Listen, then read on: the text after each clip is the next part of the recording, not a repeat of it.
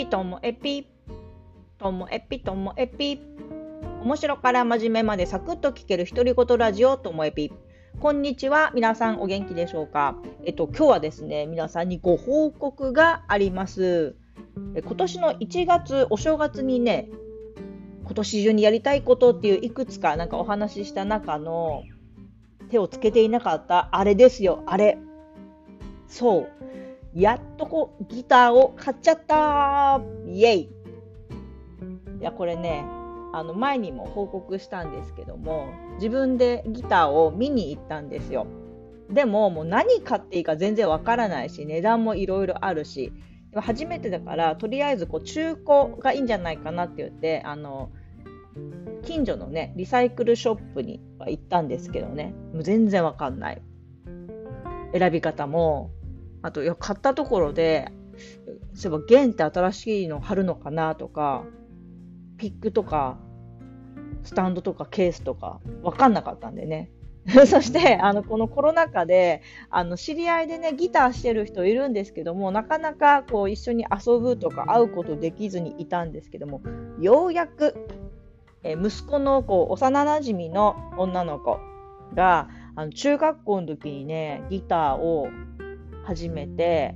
すっごい練習して3ヶ月後にはね自分の曲を作り始めてたんですよね。それがすごいなと思います。でその子に付き合ってもらってあのギターを買いに行きました。やっぱりねあの始める時にはこうやって教えてくれる人がいたらねありがたいです。で私のこう一目惚れで緑色のギターを買いました。で、えーと、エレアコっていうやつで あの私が使うならなるべくちょっとちっちゃめの方がいいかなと思って握りやすいのと薄薄さとかも関係あるみたいなのでで買ってきてで弦も新しいのに張り替えるのをこう家でね教えてもらいましてで好きな曲ね弾けるようにその子にちょっとね弾いてもらったりして そしたら気持ちも高まってきてやりやる気になってきました。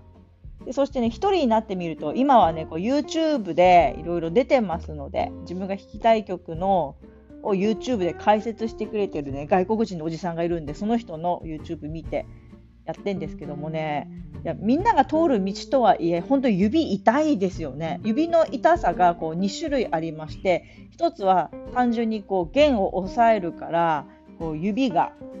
指先がこう弦の跡つくんですよね。弾いた直後とかはね。でじんわり痛くて。でもこれずっとやってたらきっとこの指の皮も厚くなってくるのかな。押さえるのも上手になってくるんでしょうかね。で指をこう立てて寝かせないで立てて押さえなきゃいけないというこの感覚がですね。で普段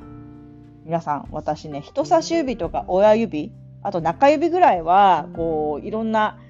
作業する時にも使いますけど小指とか薬指ってそんな力入れて使うことないんですよね。なのでもう小指と薬指の弦をこう押さえるのが本当に思うように動かないんです。で、ちょっと気抜いたらね、小指が浮いたりしてるんですね。人差し指と中指は頑張ってんだけど、あれ？って見たら薬指が浮いてたりとかっていうので、こう自分の体を思うように操れないっていうなんだろうこの感覚、まあ、楽しいんですけどこれがね私運動も苦手なんですけど運動も自分がイメージしてる通りに体が動けばもっと上手なんでしょうけどもそうじゃないからあんなねどんくさいのかなと思うと私なんか運動とかこう体を使うっていうのが普段ねやってこなかったのでやっぱり苦手だなと思って。でもねギターは弾けるようになりたいからしばらく頑張ってみようかなと思っております、まあ、このギターはね見た目もかっこいいのでもし最悪くじけてもインテリアとしても良いんじゃないかななんて思っております。で私が今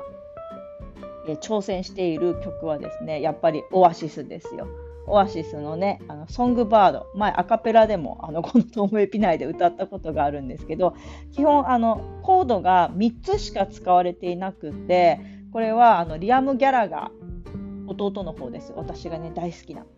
お兄ちゃんのね、ノエルがほとんどの曲作ってたんですけど、このソングバードはリアムがあのその当時のね恋人に向けて作った曲と言われていて可愛らしい曲なんですけどもでもその後結婚して離婚してねごたごたありすぎちゃってこの曲もうライブで全く歌わなくなっちゃったのでこう本当幻の名曲みたいな感じなんですけどこれね歌えるようになったらいいなと思って練習しています。でもね、ほんとワンコーラスすら指が持たないぐらい指痛いし、押さえてると思ったら押さえてないし、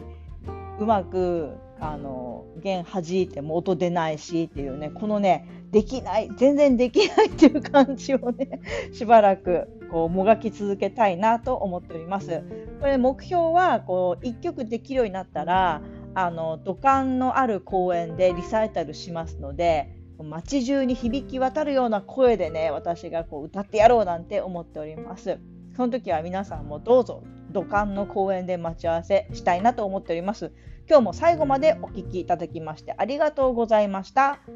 さようなら。